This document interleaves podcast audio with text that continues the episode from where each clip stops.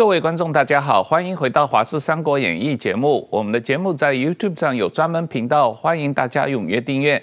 今天我们很高兴再次请到了香港政论家陶杰先生来我们的节目，同我们谈一下他对台湾大选的观察。陶杰先生你好，你好，你好，哎，石板先生好，大家好。陶先生，我们在谈你对台湾大选的看法之前，我们先很快谈一下对于周挺这个情况、哦、你的看法。我我觉得他这件事情，他引起了国际舆论的很大的关注，对台湾的年轻人也有很大的触动啊。是因为周婷这个事件呢，呃呃，是一种政治的操作。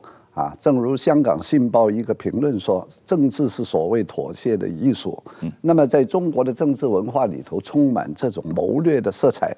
什么叫欲擒先纵啊？什么这个呃螳螂捕蝉，黄雀在后啦？啊，什么叫放虎归山啊？调虎离山啊？种种啊。所以呢，有人就觉得，就因为周庭这个案子呢。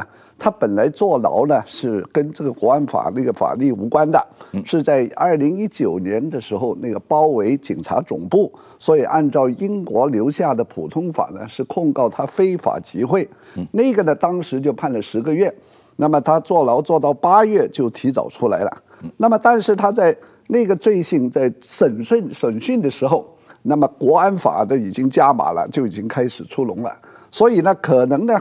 后来有人觉得，因为周庭是整个是民民民运啊，这个前面第一阶段啊。啊，提起第一阶段相当活跃的人物，可能有人就觉得判他十个月太轻了，嗯，因为后来到第二阶段就要抓黎智英啊，什么那那一帮人呢，正式用国安法，嗯，要重刑伺候了，嗯，那么想想就不能够让他这么轻易啊就放过了，就把他再加一条国安法，违反国安法。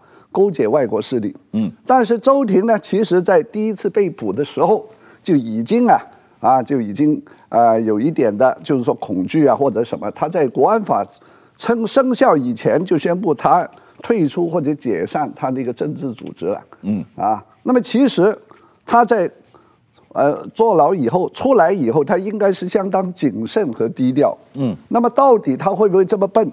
出炉出出狱以后，那个当国安法生效的时候，还要去所谓的勾结外国势力呢？这个是很令人怀疑的。那么一直没有说公布啊。那么这个第一，第二，然后就把他抓了。嗯，抓了以后呢，其实觉得他这个罪名不至于像黎智英那样。嗯，啊，不然的话就不不会准予保释。嗯，啊，这个是在香港有两保释有两种，一种是保释候查。一种是保释候审，那么保释候查呢，是警方跟他自己啊，那么一种啊私底下的安排，这个本来在香港的法律也是有的，嗯。但是你看这个港版国安法附件三里头有一条，说即使是犯了国安法，保释在候查期间你可以保释一次六个月，啊，然后如果有特别的理由可以保释再延长三个月，嗯。那么这个呢，他没有说。啊，这个三六加三是不是？他没有明确说六加三是不是保释的最长的期限，也没有说这个六加三是不是应该由法官啊来做一个定夺。但是呢，这个周庭跟警方之间这个保释呢，好像是他跟警方之间的事，因为他从来没有这就这个事情啊啊上过法庭。那所以他六个月以后，三个月，三个月，三个月。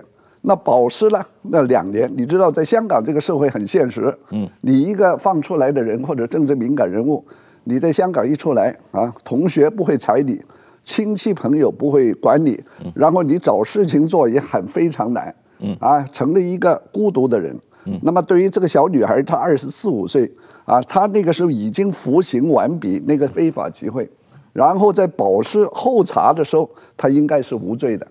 既然是无罪的话，那警方应该啊，如果他有呃国安法的嫌疑或者有证据，应该尽快的去提交法庭审讯。但是他没有，啊，然后就三个月三个月，然后就不准没收他那个护照。嗯，啊，但是周庭呢，那么他二十四、二十五岁，他要念书，香港不会有人收容他，他就想到去加拿大。那么去加拿大怎么办呢？那么警方呢就跟他。做一个私下的呃协议，就这样，我可以交还那个护照给你到多伦多念书，但是你跟我们去深圳一天，那么深圳是参观、学习、接受再教育，看看你这个思想有没有变化啊，看看这个伟大祖国最新的成就。其实呢，按常理，你像这样周婷这样有叛逆的这个少女，你给她一天呐、啊。是不够的，应该给他安排三个月，从深圳到广州，然后参观毛泽东的故乡韶山，然后到这个瑞金看看那个中华苏维埃啊那个成立的那个古那个地方，然后到上海参观一大，然后呢，我会给他设计一个路线图啊，到北京参观这个，再看这个天安门广场，那个宏大的气魄对他造成了心理震撼。再看这个呃五星红旗，然后呢再带他带他到万里长城，啊，然后呢再到带他一直到黄河的源头，看到了吧？嗯。你是炎黄子孙，这就是黄河，嗯。这个母亲的奶汁流出来的源头。那么这三个月会让他感动得热泪直流。那么一天是不三不四，结果呢达不到这个目的，嗯。啊，这个周婷反而呢。就觉得回来更反感，或者是觉得你这是什么玩意儿，你知道吧？结果呢，警方呢就说好了，那我相信你了。那你下一次十一二月一定要回来，嗯，那定期的嘛，要报到，嗯。那么九月份他已经拿了护照去了，多伦多了，嗯。那么然后过了三个月，左思右想，他应该回来，啊，可能他没钱买机票，也可能呢，啊，他留恋这个加拿大的生活。他就不回来了，嗯，那么不回来了，按道理是要通缉的，嗯啊，那么但是他公开发表了一个申诉书，说为什么他不回来，嗯，那么结果呢，就变成是周庭对香港特区政府来说，嗯，是我很我很纯洁的对你赋予一个信信任，我以为你是有诚信的，没想到你骗了我，啊，说呢倒过来是周庭欺骗了香港特区政府跟国安处。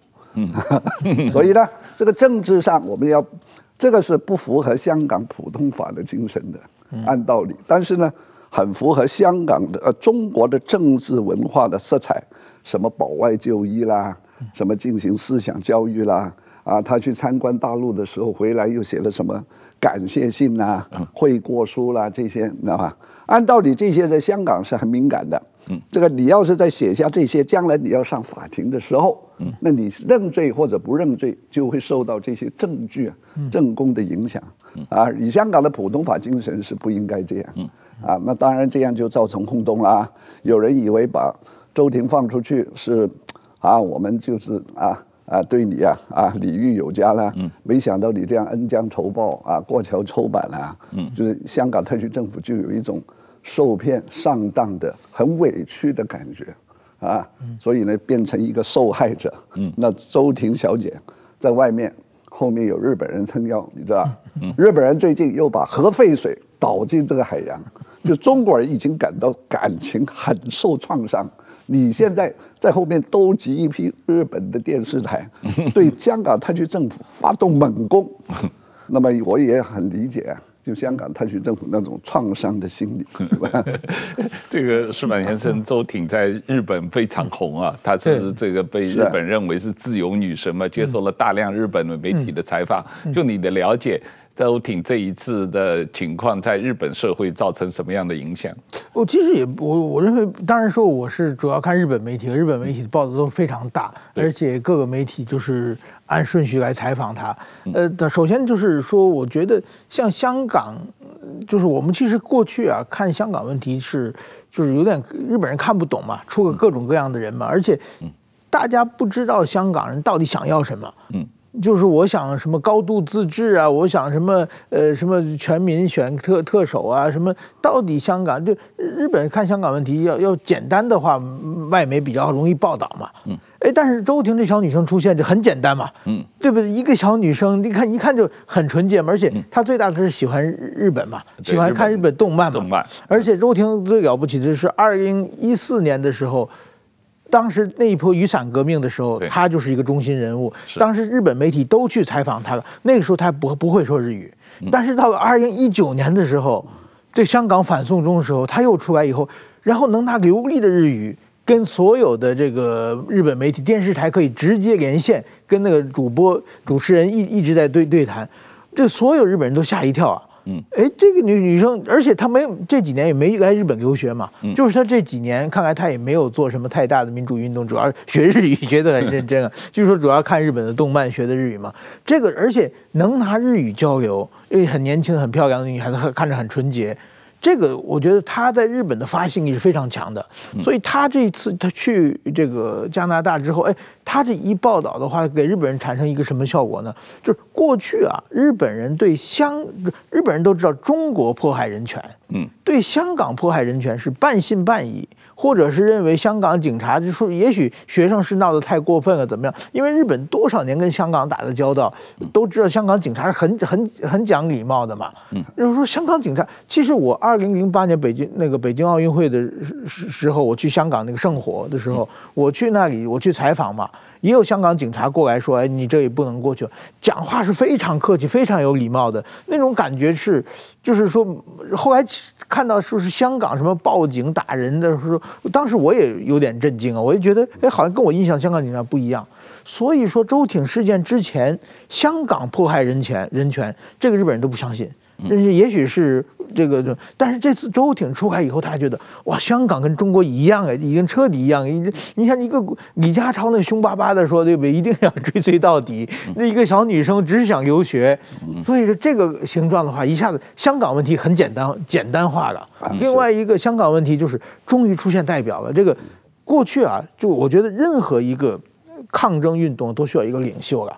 比如说新疆那个出来，后来出来热比亚嘛，西藏出来一个达赖喇嘛嘛，香港过去黎智英年龄太大了，而且呢，黎智英在国际上知名度并不是很高，他的发信力并不是很强嘛，而且现在又关在里面，不也没法说。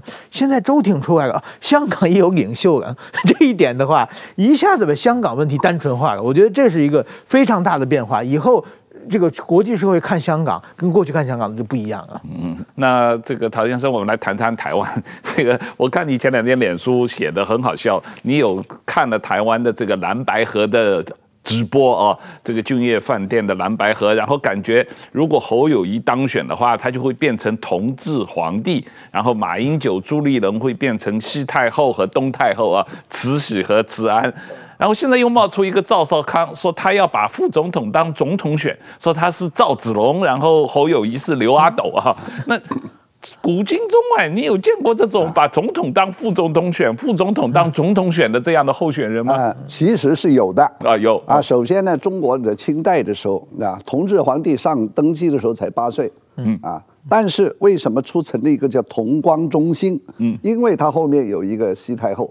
嗯。啊，前面呢有曾国藩，嗯，跟左宗棠，嗯。啊，所以呢，其实是吧？你让我来看啊，再看美国的例子，嗯，美国几十年，我们看上一届的这个奥巴马是总统，你不要以为他是也是非常的有风采、有魅力，嗯，但是他旁边那个副总统是拜登，嗯，奥巴马当总统的时候，拜登是一个很强势、很活跃的角色，嗯，尤其是跟希拉里常常啊，他去中国。他以副总统的身份，常常去中国、去俄罗斯、去乌克兰，啊，那个时候，这个奥巴马反而是比较专注于国内，什么奥巴马 Care，什么什么医保啊，还有什么什么同性恋平权啊，基本上这个东亚的这个外交，其实就是拜登跟希拉里在后面。好了，今天你到看拜登自己当了总统啊，他那个副手叫贺贺锦丽，完全你看见没有声音，没有出访。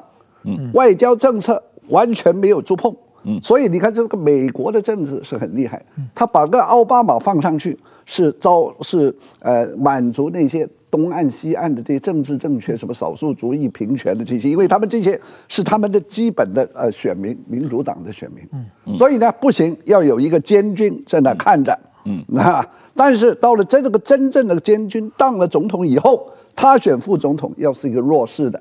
这以前在台湾也是一样，那个蒋经国当总统的时候，啊，那个副总统啊，啊，这个是呃呃蒋介石当总统的时候，副总统是严家淦，嗯。啊，然后呃李登辉当总统的时候，副总统是李元簇。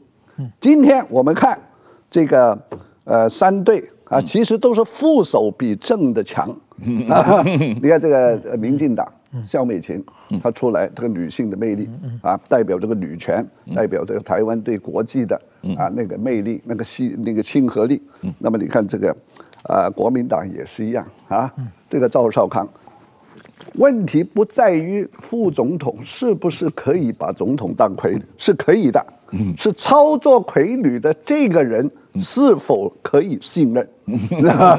因为呢，你看有时候你呃这个川普当总统的时候，他是个素人，副总统你不要小看，彭斯是代表共和党传统主流势力跟那个福音派，到最后川普说要彭斯站出来。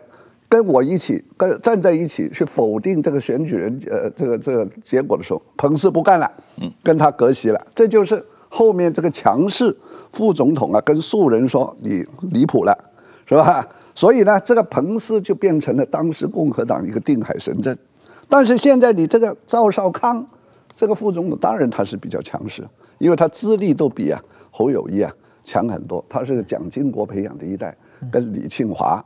王建轩他们是同一代，问题是，我就不懂为什么叫赵赵少康先生，他是个名嘴是吧？但是他跟王建轩呢是是是早年新党的人物，新党呢是主张无条件和平统一，接受中国的啊这个呃呃的统治是吧？不惜台湾有一天那个总统变成行政首长，这这方面比较暧昧是吧？所以呢。这个赵少康呢，是相当于这个曾国藩，而那个侯友谊啊，如果是同治皇帝，其实不要紧。这问题是这个是不是曾国藩，还是后来的李鸿章，那就不知道啊。所以对于中国的来说，他不管你的啊，只要你能赢就行，只要国民党能赢就行啊。所以呢，当初应该啊是那个那个。那个那个副总统啊，比较像吴三桂吧，进军入关的那种。是啊，所以这历史上都有先例。如果是变成吴三桂啊，或者是啊什么呃呃汪精卫啊，什么那个那个 副总裁那个时候汪兆铭啊，那个会往往会出乱子，是吧？呃，但是就你看到的，现在中共朝中。这个干涉台湾选举的状况，这个当年呃前一段时间，克郭台铭想要选总统，结果中国马上就查税，后来罚了他八万台币，郭董就退选了。这有点是国际笑话，八万台币他就退选了。嗯啊，但是你你长期观察中共操纵香港选举的这这个情况啊，这个中共介入台湾选举，根据香港选举的经验。中共介入台湾选举还可能有做什么？当然了，我们我是个香港人啊，我是对台湾的民主选举啊啊，我觉得非常的钦佩。这是华人呢啊，两千多年以来啊，这第一次的创举是吧？那么他有很多成功的地方，我们呢这香港人应该啊就是很谦卑的多学习。不过我就我个人的一些不成熟的啊呃这些呃意见呢来表达一些呃看法。那么香港是个小小地方。只有啊七百万人口，而且香港的选区划分的当然很细，一个小地方来操纵是很容易的。而且香港在外面，在这个深圳的外面有很多金钱利益的交换啊，而且呢，香港早已经是中华人民共和国香港特别行政区有一个五星旗在挂着。那么台湾呢有两千三百万人口，台湾呢它是国民党啊啊，它这个诞生在共产党以前。啊，那个还有那个民进党啊，什么民众党之出现，都有非常自己的深厚的历史的脉络和基础。所以呢，你看中国要真正的要去呃控制或者这个台湾呢，这个选举的，我讲不不容易，因为香港有普选，啊，呃这个台湾有普选，香港没有。香港呢，这个立法会只有一半的普选，所以呢，在一半的普选，中国是控制不了的。所以呢，二十几年就变成了民主派六成，所以呢，他一直视这半一半控制不了的普选的立法会如眼中钉。但是现在香港大这个台湾是全民普选，立法院跟总统，你把某一个政党的什么呃在位或者退休的领袖请到北京吃香喝辣、美食美女，桌底下给钱，或者是叫他来做生意等等啊。都有他的局限，因为他早晚要出来见人，见台湾的选民。如果他赤裸裸的按照后面金主提供的剧本来念他的对白，他一定输。一输呢，你给他的钱完完全白费。所以呢，台湾有这个普选的这个机制，会让后面这个中国要出造、要要操纵啊、要要要控制，是加倍的的困难。嗯啊，那他如果在网络上，他只有从旁啊旁边的这个呃一一一一一一些办法，比如说收买媒体啊。或者邀请台商啊，啊，邀请台商到大陆投资啊，然后给他好处呢。但是台商也不是那么老实的，很多人你在大陆拿了好处，到了台湾，我偷偷的投投了这个啊绿绿票啊，你也不知道啊，除非呢你在台湾有监控的办法，是吧？所以呢，呃，是有它的那个局限，是吧？因为台湾现在很清楚民意，百分之九十五以上维持现状，然后。啊，防卫安全，这八个字不可偏废，维持现状，啊，呃，即使是马英九先生，他他说什么终极要统一，什么九二共识，我相信也不会主张说把中国啊，我当选的某某当选的总统吧，马上就啊开始这个和平统一谈判。何况现在已经没有一国两制了，本来说一国两制说什么这个对台湾是个橱窗，现在这个橱窗大家都知道都都摘都砸掉了，所以本届的总统。选举大选对国民党那个论述是加倍困难的。你要是说民进党上台，飞弹就打过来，对吧？但是，西呃拜登已经在旧金山偷偷的把这个插头给插了，被被给拔出来了。透过路透社说，习近平对着拜登说，二零二七年、二零三五年都不会打台湾。那么没有了马上的军事威胁，当然，习近平这样说是否可信是另一个问题。但是后面美国已经很隐约的提供了某种的舆论，告诉台湾：第一有老美在，第二美国人把他逼出了那一句，他不会打，所以马上就说什么美中降温啦，啊要讲和啦，什么要要示好了，马上就起码把那个即时攻打台湾的那个恐惧气氛下降了一半。那那个时候，你国民党，你还用把这个，还把这个什么？你一选民进党，马上就有战争。这个论述你应该调整一下。你继续是这样的话呢，台湾民众，尤其年轻人，我想本来已经不相信，更不相信。再加上你说什么恢复服贸协议啊，叫大陆的人、中国的人过来过来工作啊啊，这些都是对选民来说比较迷惑的，是吧？现在台湾有这么多大学生出来的那个薪水啊，有多少钱啊？怎么找到工作？找不到工作，所以在街上有这么多小店、咖啡馆，因为找不到工作，找工作的薪水低。你叫中国的那些年轻人过来找工作，找什么工作？是不是台积电去请他？哈哈，台积电请他，请清华大学的大陆清华大学的毕业生。你有没有问过张忠谋跟美国人啊？不然的话，请他来当侍应生啊、服务员啊。或者开计程车什么？是不是是请他来做什么，是吧？台湾年轻人最不愿意的工作其实是当兵，不如你就是说从中国招聘青年来加入我们国军，然后每一个人要看，要搜查他那个呃社交媒体，要保证它不是进来渗透的。不过这也很好玩，是吧？那个时候啊会变成一个新的局面。当然这个是天方夜谭，所以这些正刚的论述啊。缺乏细节，往往这个魔鬼就在细节里。那加上这个那里头，这个君悦酒店里头啊，这场戏我觉得呢非常的引人入胜。怎么会搞成这样？尤其是柯文哲先生啊，他本来是一个医生的身份啊来那个啊竞选是吧？对于台湾来说，年轻人来说有一个历史的情节。我们都知道早年呢，这个台湾。啊，反抗这个日本统治啊，或者在战后啊，有些蒋渭水啊，还有有一些台湾的留日的这个医师，像郭宗啊、郭宗秀啊，这些在白色恐怖啊，都是被残酷啊是处决的，啊，他到现在他才说啊，我是我我这个认同这个啊蒋渭水这个，他不应该早说是吧？所以尤其是为什么他在君悦酒店的那个表现有一点的失常，比方讲。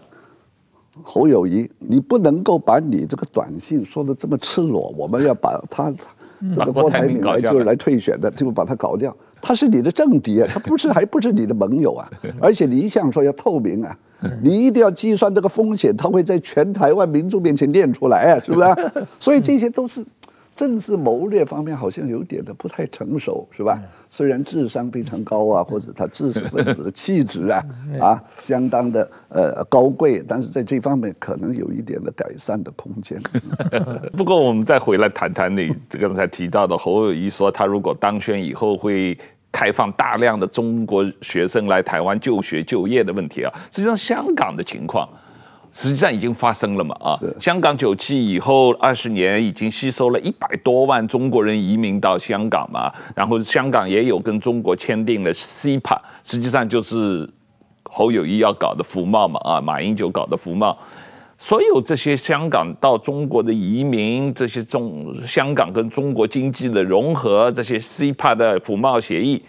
对香港年轻人的就学就业造成了什么长远的影响？然后，如果台湾做同样的事情，会对台湾的年轻人有什么后果啊？首先呢，呃，中国的 CEPA 的时候是江泽民、胡锦涛的时代，因为呢，这个经历过呃金融海啸，那么香港那个时候他喊救命了，那个时候没办法。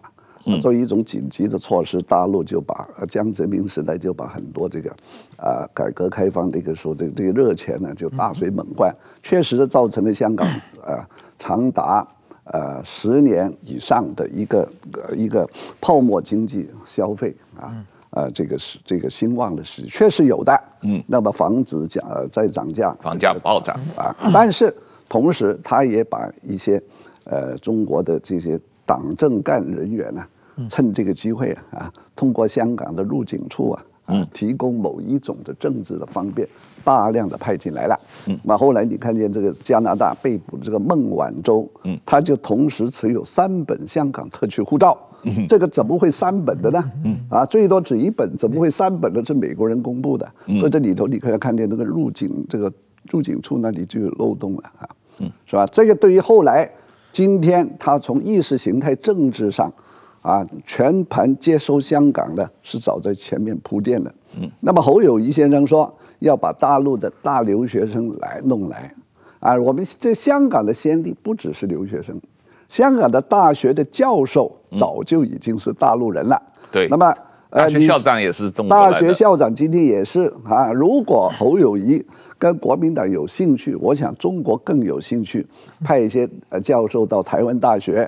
出任这个政治系的主任 啊，或者台湾呃呃到历史系的教授，到东海大学啊，把你这个所谓台湾人的这个本土的什么历历史的论述啊，稍微修正一下，把它跟我们大中华接轨，是吧？你说的什么郑成功啦啊，什么什么二二八啦啊，这方面呢，如果国民党希望中国要派学者或者研究生、博士生。中国一定强力支持，当然还有理工方面，还有这个高科技啊，这些什么啊，那个什么什么 电子啊，呃，工程啊，什么清华呃科学园啊？你要不要？学生你要不要？啊，你要的话，大陆有很多，而且各个啊都都呃非常的这个这个智商很高的啊，所以在这个派留学生，让留学生过来，来读什么，是吧？让他们过来做事，干什么？是吧？对，所以这一些呢，选民都要问一下一个细节，是吧？这样你就看看香港的这个呃现状。其实这个论述二十年前的时候已经提出过，今到了今天二零二三年，整个形势出现很大的变化，其实是略有点的过时的感觉。嗯。我觉得非常过时。您刚才讲一起办学校，我想国民党、共产党一起办学校，当年黄埔军校有经验嘛？办什么周恩来、叶剑英请来了嘛？后来就是。共产党把国民党打得全国抱头鼠窜的，都是黄埔出来的一些共产党的将领嘛。所以不光是老师了，连学生学林彪不是这个黄埔军校的学生嘛？什么陈赓什么有一大叶剑英是那个徐向前是很多都是黄埔学出来的嘛。是。那我我觉得这这个国民党一个是不吸取一取一取教训嘛。这一般说同样一第一次国共合作，第二次国共合作，现在想第三次嘛？那每次都吃亏啊，然后每次还还在非常积极的。在动用啊，因为我觉得这，我觉得很台湾很奇怪，国民党他提出这个政策，其实是在台湾根本没有没有民意基础的嘛，是啊，不管是九二的共识还是接受，但是说在台湾现在好像没有大家把这个当做话题嘛。大家在打民进党的贪腐，在讲什么？呃，萧美琴的美国国籍，但是对于这个是大是大非的问题上，我觉得这个要比什么蔡英文的论文重要多了。这个会关系到每个人的生活，但是这个大家好像就假装听不到，而且觉得要下架民进党。那国民党很可能在这个总统大选中也得到相当多的票，而且的立法院有可能过半数啊。那样的，我觉得台湾人确实是，我觉得这个问题其实是非常非常重要的问题。但是好像四年前的总统大选，在香港问题就是同情香港是变成一个主流，但是台台湾人的同情心用过一次以后呢，就已经封闭了。现在香港在发生什么事情，好像都都大家都无感了，这个是我觉得非常不可思议的地方。这个有那里头有个逻辑的问题，嗯嗯，哎，一定要实现政党交替。或者下架某某党，因为这个党已经执政太久了，这里头有个逻辑问题。一九九七年，香港就经历了下架英国呃管制啊，下架了以后又怎么样呢？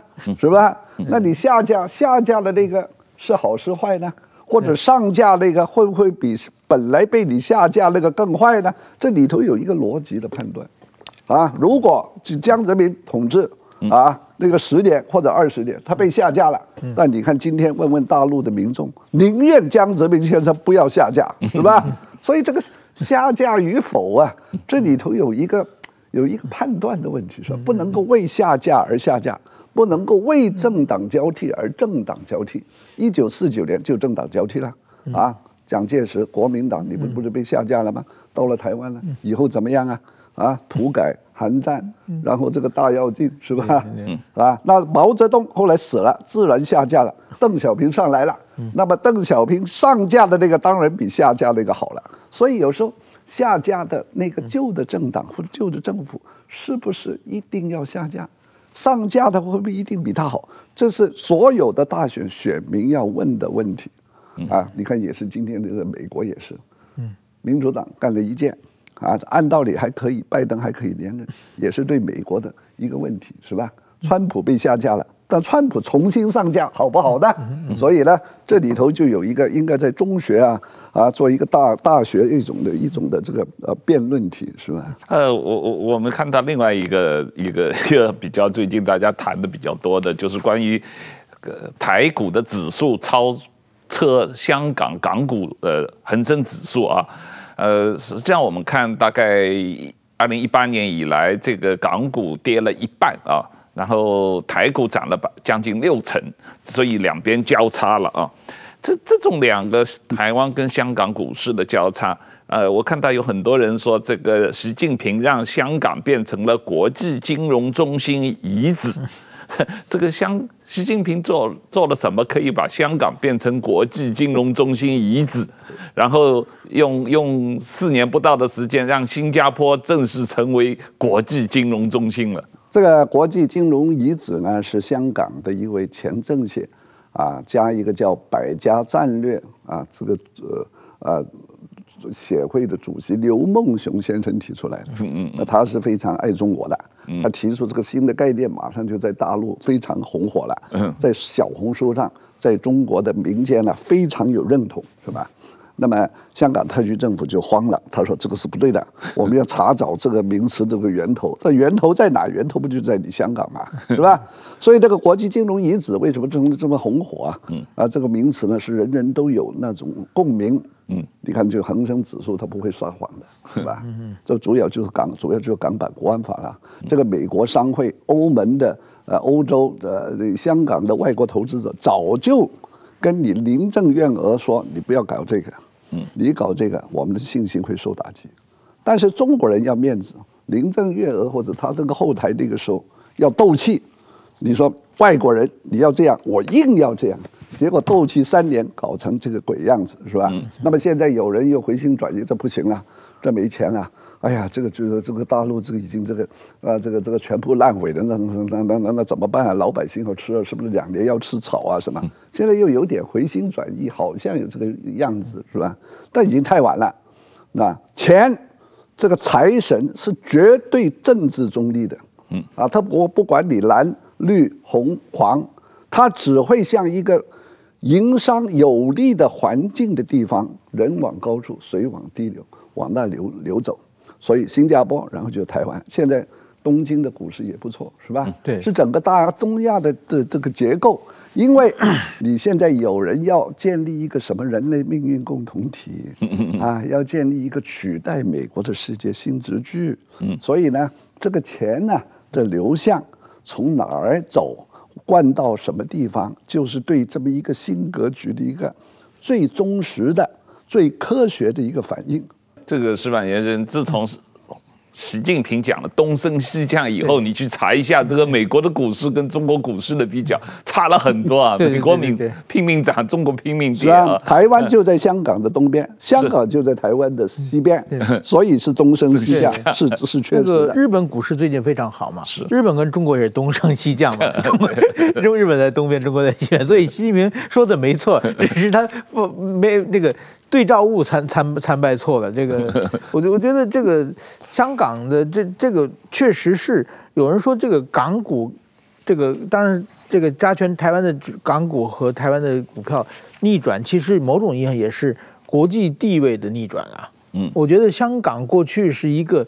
作为一个城市，是在亚洲给国际地位非常非常高的一个城市了。最近一落千丈嘛，而且台湾的国际地位这几年也也起来嘛。所以说，我觉得并不光是一个金融上、这个经济上的数字，而是整个国际地位现在已经完全出现逆转的情况。是我我最近觉得，当然最近香港不光是股市暴跌，实际上房地产。也开始跌价，跌得蛮严重的啊，然后是吧？房地产的办公楼也控制率的情况非常严重。我现在在在想，实际上港币已经没有继续存在的必要了。你现在不是已经大压 大湾区融合了吗？你你应该就把人民币取代港币嘛？是是是。二零一二年呢，香港的金管局局长任志刚确实这么提出的啊，应该有一天赶快把这个港币取消了，使用人民币。但是不知道为什么最近呢、啊？嗯，这一年半载，这个这个话又没有没有人提了。嗯，本来前两年又说什么啊，人民币在国际上可以取代这个美元。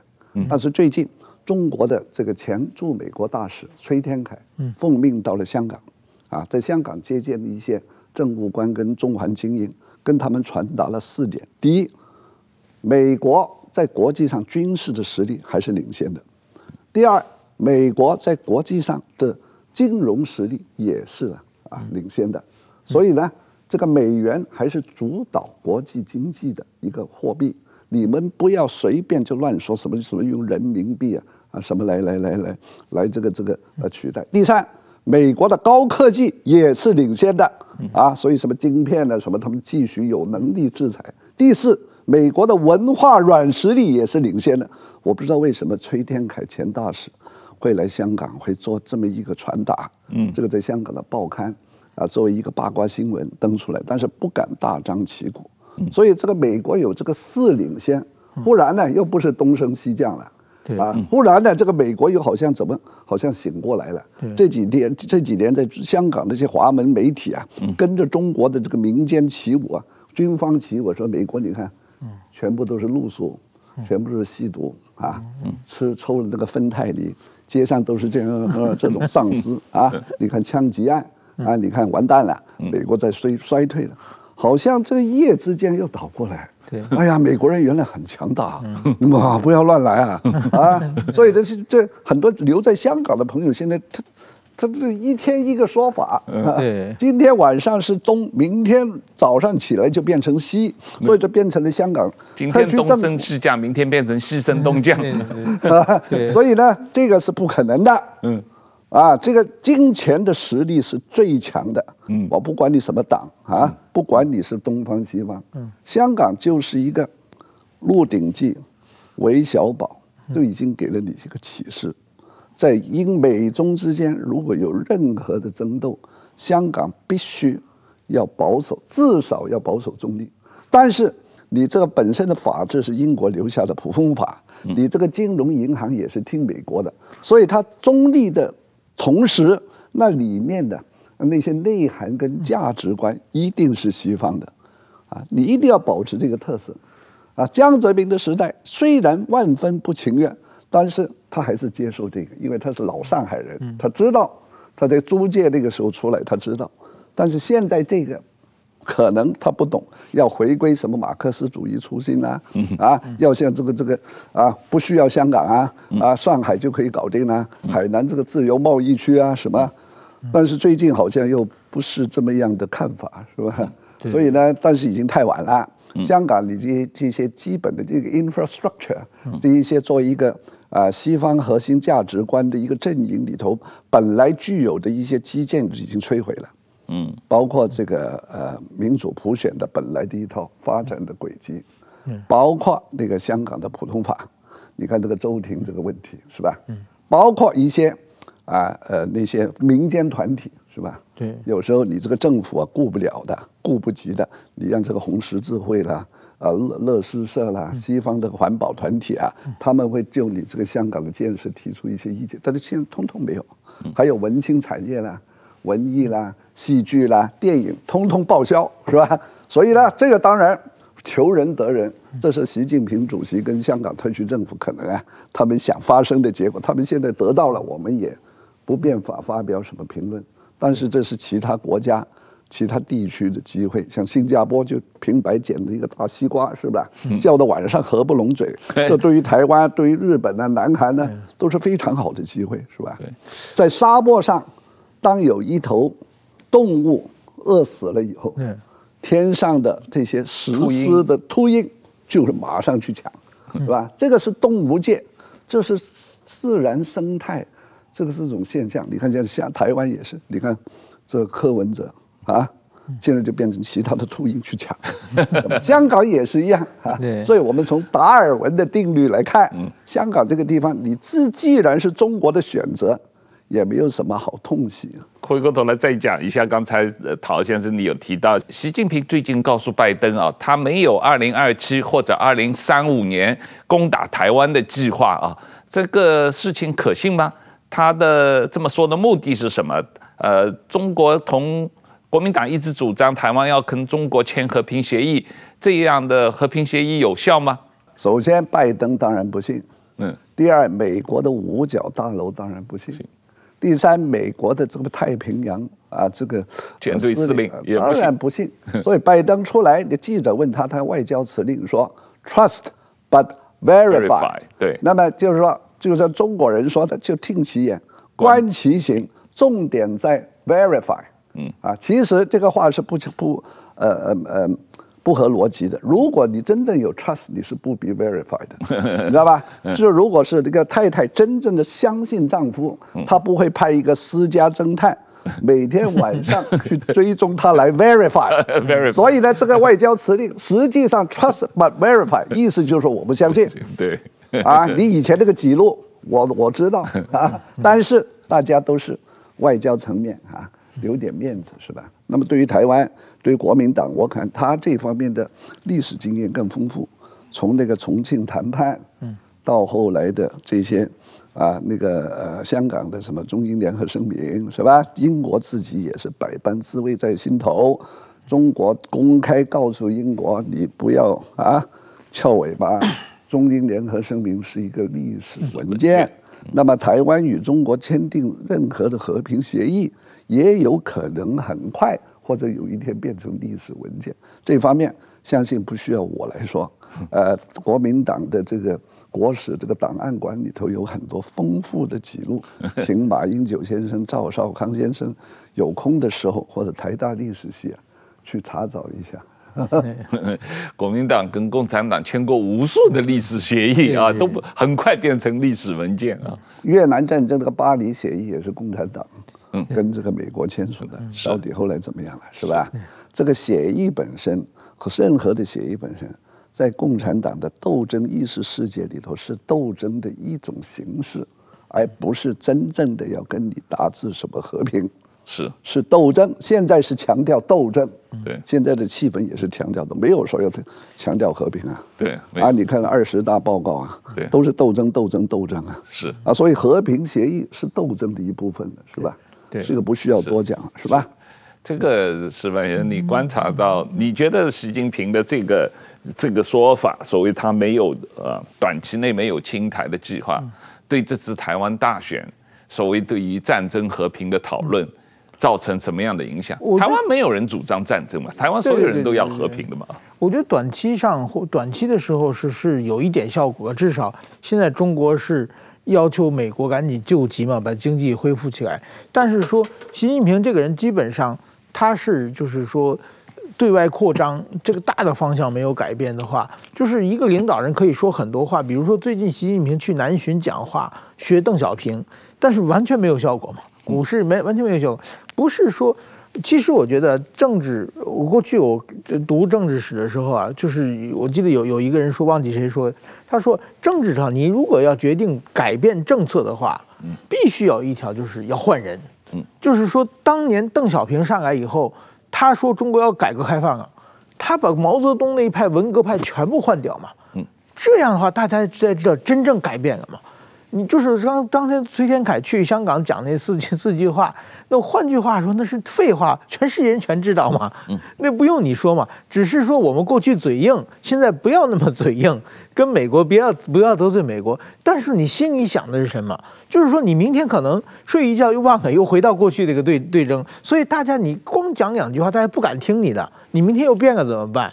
所以说呢，如果说习近平真要改变的话，他去南巡呢，或者是崔天凯讲几句话没有用，他确实是我把这些站的岗全部换掉，然后我把这些不懂经济的人全部换掉，真正的啊，像邓小平当年把什么朱镕基那些人提拔起来。这样的话，大家觉得啊，中国真正可能要改变了。那不可能，他把懂经济的李克强给杀了。对对对对对，李克强已经死了，被他搞死了。他 怎么换？不，中国人才还是很有。不，首先，比如说共产党，你要真跟美国好的话，中国有的是留美的人才了。你把那留美的全部提拔上来的话，马上中国这这个气象一新。但是说现在没有，现在政治局和什么那个中央委员基本上就是。留朝鲜的 OK，留别的国家都不可以。留朝鲜的可以。所以呢，你说你的美国干他的，美国干我，美国的，呃，加强这个军事武器，就是呃卖给台湾啦，说抵制这个这晶片呢，一刻都没有放松过啊。所以呢，现在就全世界对于这个中国的这种外交和经济政策的制定者的那种精神状态。啊，为什么会出现这么奇怪的，啊，这么一种的转变，很有兴趣，是吧？对，这是古往今来从来没有、很少见到的。你看，这个斯大林啊、希特勒、毛泽东啊，他怎么样？他始终是始终如一，是不是？不会说三天变一变，啊，初一十五是这样。尤其现在你中国这么啊重要的经济大国，是吧？啊，那个红灯还是绿灯还是黄灯，你总得有个规律，是吧？现在好像那里头那个电线好像都坏掉这个样子，忽然就一这个汽车往一个方向冲，忽然就马上这个 U turn 逆向行驶，所以呢，后面跟着这个开的这些人呐、啊，就觉得呃呃，香港特区像这个香港特区政府就感感到就很就不让人看到很滑稽啊，他也不知道怎么办，他也不他。他也不能够怎么办，是吧？只能够跟，所以就变成你这香港这个状态，在国际上就出丑了，是吧？香港政府成了国际笑话啊！不过这个台湾这些蓝白河也是国际笑话。我这这个想到一个很可笑的事情，这个你知道蓝白河不是在马英九的见证下面签了六点协议嘛？白纸黑字签了字的啊。不到四十八小时全部翻盘啊，就不算数啊。可是马英九不停的要台湾人要要这个接受九二共识。我现在想起来，三十年前的九二共识，第一没有白纸黑字，第二也没有人签字。他为什么这个蓝白合的 六点协议都没有没有任何效果？为什么要大家去接受一个三十年前？既没有白纸黑字，又没有人签字的一个东西。到了今天，你还纠缠“九二共识”这个四个字，是太虚无了。嗯，这个是个伪伪命题。对，早就清清楚楚。今天的习近平的中国眼中的“九二共识”，跟你民进党也好，国民党也好，是两回事情。是，只即使是选出了国民党，你想维持现状。啊，你维持现状的这种行为，他也可以把你当做台独，啊，最近这几年马英九也被标签过作为一个台独，嗯，啊，只不过他有时候说，有时候不说，嗯，这个是权宜之计。现在希望国民党上台就不说，其实你这个什么和平统一中国啊，一国呃一个中国各自表述本身，他也认为本质是台独的，所以这个是。再待到了今天，还拿着这四个字啊，啊，你不做任何的，没有胆子做一个呃呃详细的、清晰的阐述，然后老是抱着这四个字，我看只会啊，啊，对自己的这个选票可能有点的不利，是吧？真的是，我觉得马英九是有点很蠢啊。但是有人说他是坏，但不知道是蠢还是坏。总而言之，就是我我我我我，这中国有一个习近平是总加速师，台湾国民党有个马英九是总加速师啊。最后他们做的结果只是把自己搞坏嘛，把这个习近平把共产党搞倒，然后马英九把国民党搞倒。当然，马先生我也不相信他是他是想把。啊，台湾变成中华人民特区的，呃，共和国的一个特区，可能他不想的，但是可能有一度有一点的苦衷吧，是吧？他的定位啊，他这个历史背景啊，这个经验啊形成的种种的认知啊，是吧？啊，所以呢，就希望啊，呃，这个民主啊，啊，就能够在世界上啊越来越多的大的成功了，是吧？啊，这个今天时间差不多了，非常感谢陶杰先生再次来上我们的节目啊，给我们提供很多从香港的角度来看台湾的大选啊，这个谢谢陶杰先生，谢谢石板先生，谢谢大家。